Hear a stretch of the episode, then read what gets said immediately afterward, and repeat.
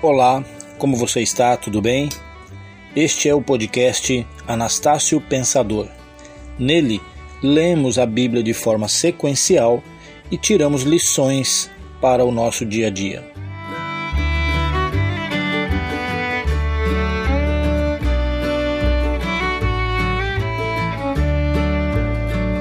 O texto que estudaremos hoje ele vai de Gênesis capítulo 2, a partir do verso 4 até o verso 17.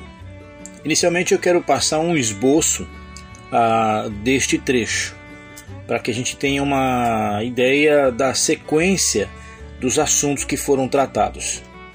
Num primeiro momento, há a descrição das razões pelas quais não havia plantas ainda sobre a terra.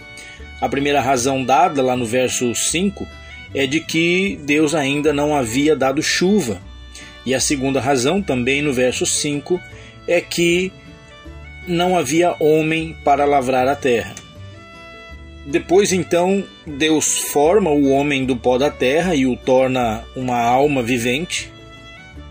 Na sequência, Deus planta um jardim chamado Éden, Éden significa prazer, então Deus cria ali um lugar de prazer e faz brotar nesse jardim três classes de árvores. A primeira classe compreende todas as árvores comuns que dão semente e frutos. Mas há uma classe que é composta por uma única só árvore, a árvore da vida, e depois uma outra classe, por assim dizer, que é também por uma só árvore, que é a árvore do conhecimento do bem e do mal. Isso está lá no verso 9. Também é interessante notarmos que quando Deus faz brotar o jardim do Éden, quando Deus planta o jardim do Éden, ele estabelece um rio nesse jardim. A função desse rio é regar o próprio jardim. E esse rio então se desdobra em quatro braços, em quatro outros rios. E o primeiro rio chama-se Pison, o segundo rio chama-se Guion, o terceiro rio chama-se Tigre e o quarto Eufrates. Na sequência, o Senhor Deus toma então o homem criado, o coloca no jardim do Éden, para que ele lavre e guarde este jardim. E Deus dá uma orientação também para o homem, que é para que ele não toque na árvore do conhecimento do bem e do mal. Ele poderia se alimentar de todas as demais árvores, mas ele não poderia se alimentar da árvore do bem e do mal. E a consequência, caso isso viesse a ocorrer, é que ele certamente morreria. Bom, eu quero refletir um pouco aqui nesse texto e tirar algumas lições para as nossas vidas. Primeiro, no episódio anterior, nós vimos Deus partindo do nada e chegando ao tudo. E nós entendemos dali que em Deus nós podemos de fato sair do nada e alcançarmos o tudo, sendo que do ponto de vista divino e não apenas do nosso tudo ou aquilo que a gente entende como tudo porque normalmente vamos entender tudo do ponto de vista material e não é só isso que Deus tem para nós. Quando a gente chega nesse texto, nós percebemos uma coisa muito importante. Toda a criação de Deus, ela estava meio que numa forma de potencial. Porque o texto diz para a gente que ainda não havia nenhuma planta do campo sobre a terra, nenhuma erva do campo havia brotado. Então, já tinha-se a ideia da planta, da erva, do campo, do processo de brotar, crescer, florescer, é, é, dar frutos, mas isso ainda não acontecia, estava apenas em potencial. E a razão para que isso estivesse apenas em potencial é porque o homem ainda não havia sido criado, portanto Deus ainda não havia feito chover, e então, dado o starter, vamos assim dizer, né, o início para que as plantas começassem o seu processo natural de brotação, de floração e de dar alimentos. Que coisa importante é nós notarmos isso? Porque o homem ainda não havia sido formado, as demais coisas da natureza estavam paradas. Isso é importante notar. Muitas vezes nós nos sentimos nada. Muitas vezes nós não achamos o nosso lugar. Muitas dúvidas correm sobre a nossa mente. Constantemente nós mesmos nos menosprezamos, às vezes por conta dos erros do passado ou os erros da atualidade. Por outras vezes nós nos percebemos tão diferentes daquilo que imaginávamos ser quando éramos adolescentes, quando éramos o início da nossa juventude, tínhamos tantos sonhos, planos, e de repente a gente começa a ver que a vida andou, o tempo passou e nem tudo aquilo se tornou realidade. E nós nos atribuímos um valor muito pequeno, não reconhecemos quem de fato nós somos. Do ponto de vista do relato da criação, o ser humano é, sim, a coroa da criação, o ápice da criação é o item da criação mais importante, porque todas as coisas foram feitas, mas chega um ponto que ainda falta o principal. E todo o resto só vai se desencadear o seu processo natural a partir da presença deste item que faltava, que é o ser humano. Note a importância que você tem. Eu não sei em que situação você se encontra, eu não sei se você está numa daquelas fases da vida onde você está plenamente feliz, contente, realizado, ou se você está de repente naquele momento onde ah, você está passando por um vale, sozinho, isolado, entristecido, carente de uma série de circunstâncias da vida. Mas independente de qual situação você esteja, é importante que você lembre que você é importante nesta criação.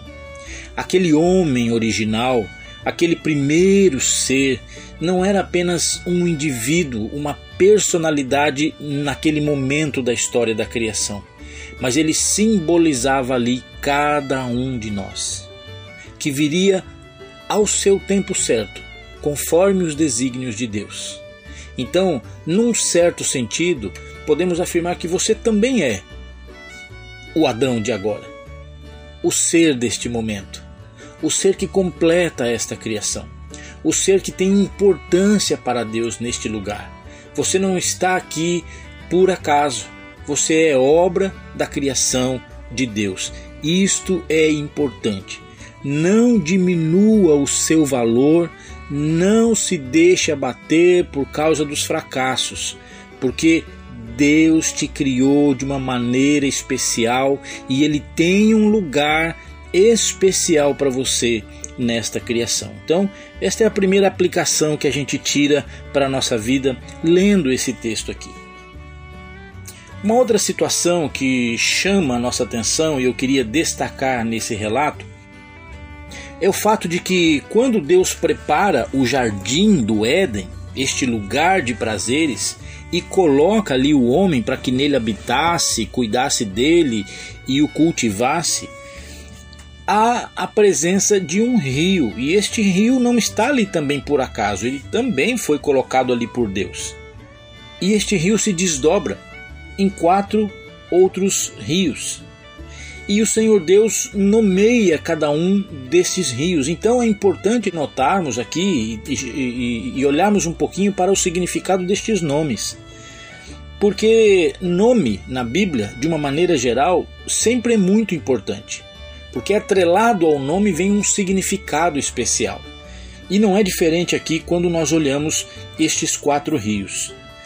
Ah, estudando sobre este assunto, eu já vi interpretações, e aí a gente vai discorrer sobre os nomes e você vai perceber o que eu estou falando, mas de antemão eu já quero dizer que já vi interpretações a respeito destes nomes é, onde se atribui uma característica negativa a um destes rios e que esta característica negativa faria então referência à falha do ser humano, ao quanto o ser humano é pequeno, limitado e falho. Mas eu gostaria de rechaçar essa interpretação porque precisamos entender o contexto. O contexto ali é o Éden, é o início das coisas.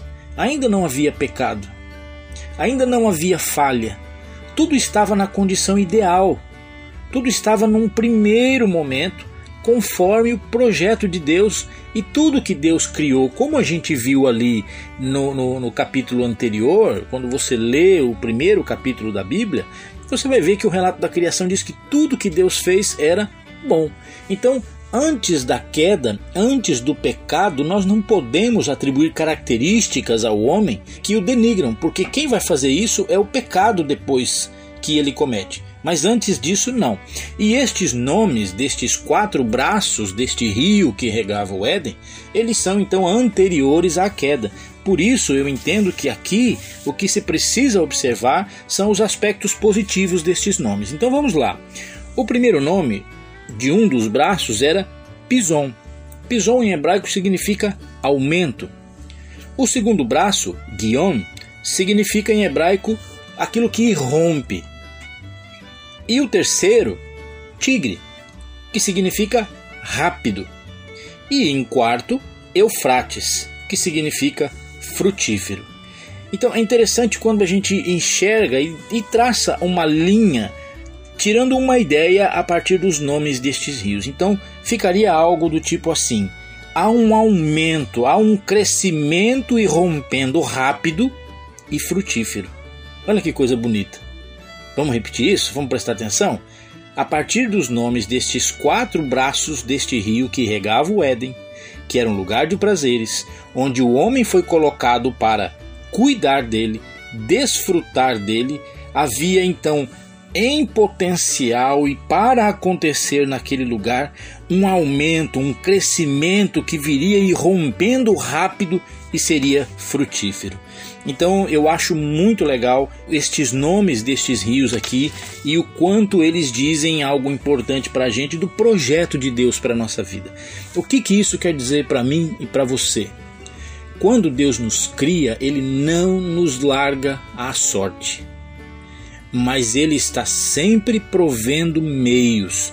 E tudo que Deus deseja para nós, tudo que pode partir do coração de Deus, das intenções de Deus para nós, é bom. É a bondade de Deus que se manifesta no nosso dia a dia. É o cuidado de Deus que se expressa a cada instante à nossa volta. E quando a gente olha o Éden composto dessa forma, onde tem estes rios, estes quatro braços de rio, que tem estes nomes com estes significados, nós percebemos o cuidado de Deus. Estes rios circundavam o Éden em regiões específicas e significavam então que um crescimento irrompia de maneira rápida e frutífera. Essa é uma lição para mim e para você nesse dia. Deus tem o melhor para nós. Por isso, confiar no projeto de Deus, por isso, buscar compreender o projeto de Deus é muito importante para a nossa vida. A outra situação que eu quero tirar desse texto e meditar aqui com você é com relação a estas árvores ou a estas classes de árvores, né? A primeira classe, como eu disse, são daquelas aquele conjunto de árvores que dão semente e, portanto, seus frutos. Estas também, como o texto diz para a gente, serviam para o alimento do ser humano, que junta com o que eu acabei de falar a respeito dos nomes dos rios, que nos dão uma ideia plena de que Deus está cuidando de nós e fornecendo tudo aquilo que a gente precisa para a nossa vida. Mas há duas outras árvores e aí eu quero começar pela árvore do conhecimento do bem e do mal.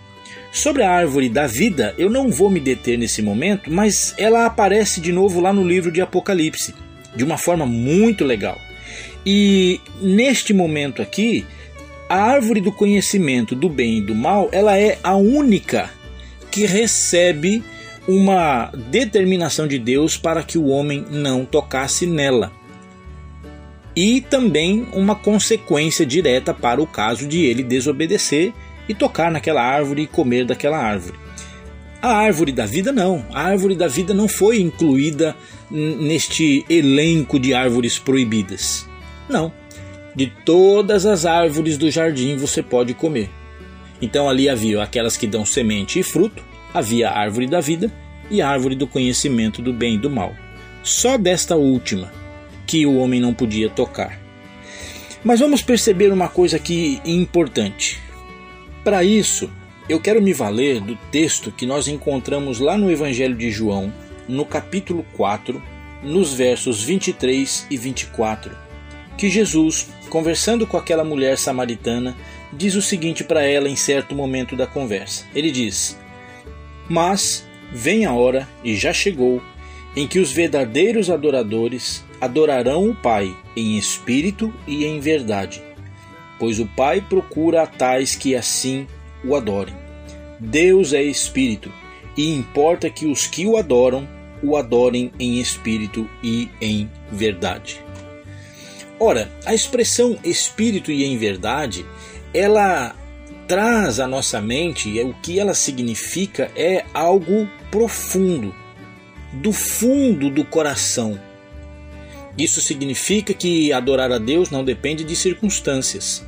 Adorar a Deus não depende de receber um pedido, de ter a resposta de uma oração, de mudar de uma situação ruim para uma situação boa, ainda que todas estas coisas sejam motivos para louvarmos, engrandecermos e agradecermos a Deus. Mas aqueles que verdadeiramente adoram a Deus estão o adorando no âmago do seu ser. E aí é importante nós notarmos uma coisa. Voltando para a nossa meditação de Gênesis, não há como alguém adorar a Deus em espírito e em verdade sem conhecê-lo de verdade. Isso é um fato importante. Agora, para que eu conheça algo, eu sempre preciso conhecer algo em relação a um referencial. Por exemplo, eu não posso dizer que algo é bom apenas se eu tiver um parâmetro de comparação. Aí sim. Ora, isto é bom porque aquilo é ruim. Isto é alto porque aquilo é baixo. Isto é forte porque aquilo é fraco. Isto é doce porque aquilo é amargo.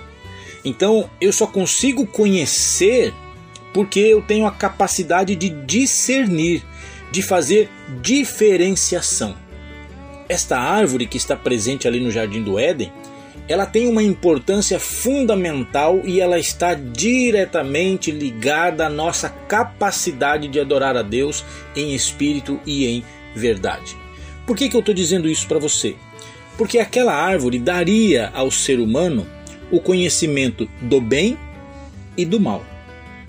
Ora, quando eu conheço bem e mal, agora eu estou pronto para perceber a diferença que há. Aí eu consigo de fato olhar para Deus e dizer assim: Uau, Ele é Deus, Ele é bom, Ele é perfeito, Ele é santo, Ele é digno, Ele é verdadeiro, porque eu sei o que, que é o pecado, eu sei o que, que é o erro, eu sei o que, que é a desgraça, eu sei o que, que é o sofrimento, eu sei o que é a tristeza.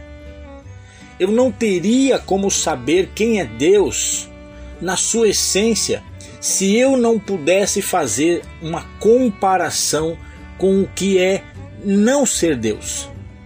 Eu não teria como dimensionar o quão valiosa é a vida eterna, ou será a vida eterna, na presença de Deus, sem que eu não tivesse pelo menos o lampejo do que é uma vida sem Deus. E a partir daquele momento que Adão e Eva tocam naquele fruto e por consequência eles passam a conhecer o bem e o mal, a partir dali toda a criação, todo ser humano tornou-se capaz de adorar a Deus em espírito e em verdade, porque ele tem a capacidade de escolher se ele quer viver com Deus e para Deus ou se ele quer se ocupar de qualquer outra coisa, sabendo que esta coisa não tem nada a ver com Deus, sabendo que determinadas circunstâncias desta vida, por mais bonitas que possam ser, mais atrativas que nos pareçam, elas de fato não nos aproximam de Deus. Pelo contrário, me afastam dele, ou nos afastam dele. Muitas pessoas dizem: como pode haver um Deus tão bom, tão perfeito, tão amoroso, com tanto sofrimento, tristeza, desgraça nesse mundo? Não dá para acreditar num Deus assim. E olha, isso é fácil de responder. Porque na verdade o que acontece é toda essa desgraça que presenciamos, este sofrimento desta criação, como na linguagem do apóstolo Paulo que geme como se estivesse com dores de parto até agora, tudo isso, as aflições deste tempo presente, elas são de fato um contraponto de quem é Deus. Então, uma vida sem Deus leva o ser humano a este tipo de caminho. Por outro lado, uma vida com Deus é uma vida repleta da presença de Deus, dos ideais de Deus, dos valores de Deus e da presença de Deus. E este parênteses da história, por assim dizer, que começa com a queda e termina com o dia em que Jesus vier e colocar fim a esta criação. Então, quando estivermos na presença dele lá na glória, nós poderemos de fato dizer: estamos no que tem de melhor, porque passamos por momentos complicados na nossa existência para conhecermos o quão Deus é maravilhoso. Se nós vivêssemos sempre diante da maravilha de Deus, nós não a perceberíamos como de fato ela é. Teríamos apenas o efeito dela sobre a nossa vida, mas nós não a conheceríamos. Por isso que Deus não colocou uma grade em volta da árvore do conhecimento do bem e do mal. Por isso que Deus não impediu que Adão tocasse naquela árvore. Ele apenas orientou e disse: Olha, tocando nesta árvore, certamente vocês morrerão. Mas o mais espetacular de tudo é que Deus não nos abandonou à morte. Ainda que naquele momento aquela atitude de tocar naquela árvore em desobediência significasse uma separação da presença de Deus, uma ausência da glória de Deus, o Senhor já tinha tudo preparado e ele já sabia que no tempo certo da história, no tempo desta existência, desta criação, ele se faria carne, ele habitaria no meio de nós e ele viria a resgatar aquele que se havia perdido. Só que o resultado desse resgate é um ser consciente, um ser que entende a graça, o poder, a santidade, a autoridade, a maravilha do Deus que o criou e por isso tem condição de adorá-lo em espírito e em verdade, com todo entendimento, com toda a sua força, com toda a sua alma. Então que Deus te abençoe nesse dia e te dê compreensão destes fatos que nós pensamos aqui neste texto. Ele é muito mais rico do que isto, mas para não nos alongarmos demais, eu gostaria que você se lembrasse então: você é especial você tem um lugar especial nesta criação. Deus tem provido todos os meios para que você viva e viva de forma plena e abundante. E o principal meio é conhecê-lo para adorá-lo em espírito e em verdade. E isso nós só podemos fazer através de Jesus Cristo, o seu Filho, que foi dado no meu e no seu lugar para morrer naquela cruz e tomar sobre ele a culpa que veio sobre nós desde o momento lá da queda. Então, quando a gente diz, né, ah, eu não, se eu fosse lá, se eu estivesse no lugar de Adão, não teria cometido esse erro. Agora todo esse sofrimento porque Adão tomou aquela atitude. Mas lembre que o pecado gera a morte e a morte eterna. E nós, ou aqueles que vierem a Cristo, estes não sofrerão a morte eterna, porque todo o peso desta morte eterna Jesus levou lá na cruz, estava sobre ele, mas esta morte, por eterna que fosse, não foi capaz de segurá-lo, porque ele é maior e ele ressuscitou. E é nesta esperança que nós devemos nos apegar, é nesta certeza de vida eterna, conhecendo a Deus como de fato ele é, é que nós estamos aqui aguardando aquele dia o dia da glória, o dia de de fato vivermos as plenitudes do lugar de prazeres que o Éden representa aqui neste texto que lemos e é o que Deus tem preparado para nós. Que Deus te abençoe e te dê um bom dia em nome de Jesus.